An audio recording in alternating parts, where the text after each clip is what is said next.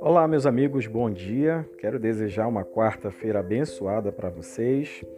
Sempre nas quartas-feiras nós não entramos ao vivo, né, no Instagram e no Facebook, porque temos sempre um devocional com a nossa pastora Dagmar, sempre às nove da manhã nas quartas. Você inclusive é convidado a participar.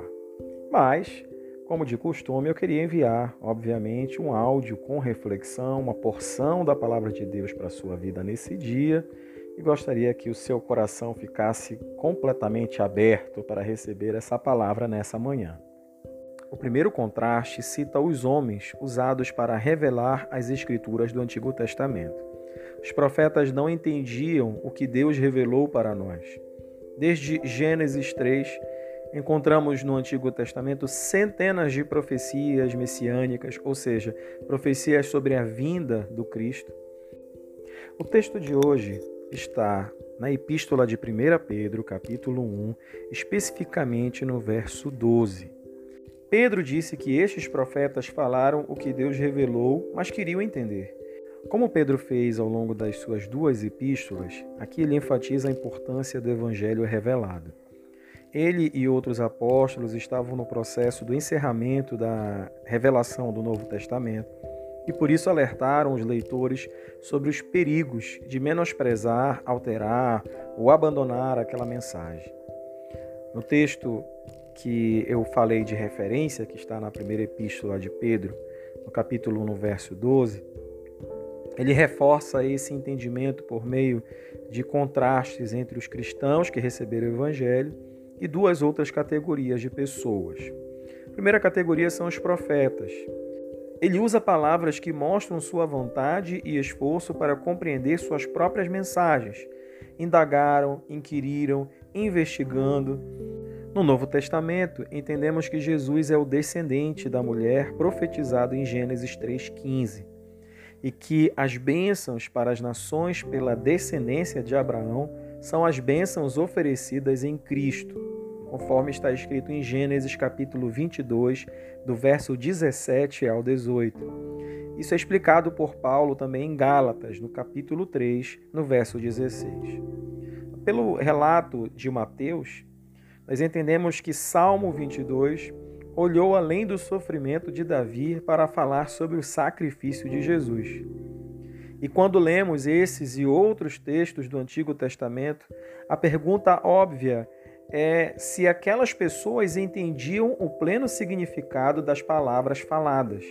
Será que Natã compreendeu que profetizou sobre a casa de Jesus e não apenas sobre o templo de Salomão?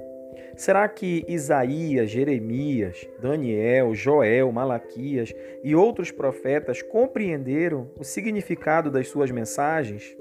Mas a mensagem não foi para eles, e sim para as pessoas agraciadas com a revelação do Evangelho.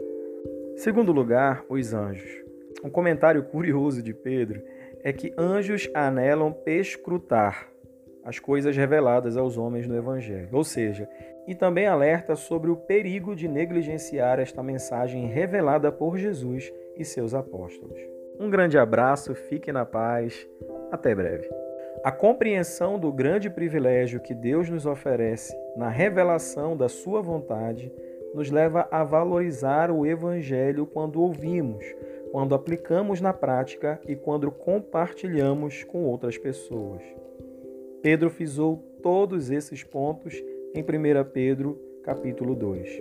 Ou seja, devemos ouvir, praticar e proclamar a mensagem do Evangelho. Deus oferece para você algo que os grandes profetas e até os anjos desejavam. Ele lhe oferece a oportunidade de conhecer a sua vontade e seu plano para obter a salvação em Jesus Cristo e viver eternamente em comunhão com seu Criador. Por favor, não perca esta oportunidade única. Que Deus abençoe o seu dia, que Deus abençoe a sua quarta-feira eles desejam olhar para dentro destas coisas para entendê-las. Até um certo ponto, os anjos participaram da revelação do Evangelho. Como comentado acima, mas isso não significa que Deus abriu os olhos deles para compreender a grandeza desta mensagem. Deus deixou para nós uma mensagem que foi ocultada dos patriarcas, profetas e anjos. Pedro disse que esta palavra vive e permanece eternamente e que deve ser valorizada e desejada como um bebê deseja leite. Outro autor diz que devemos nos apegar com firmeza às verdades ouvidas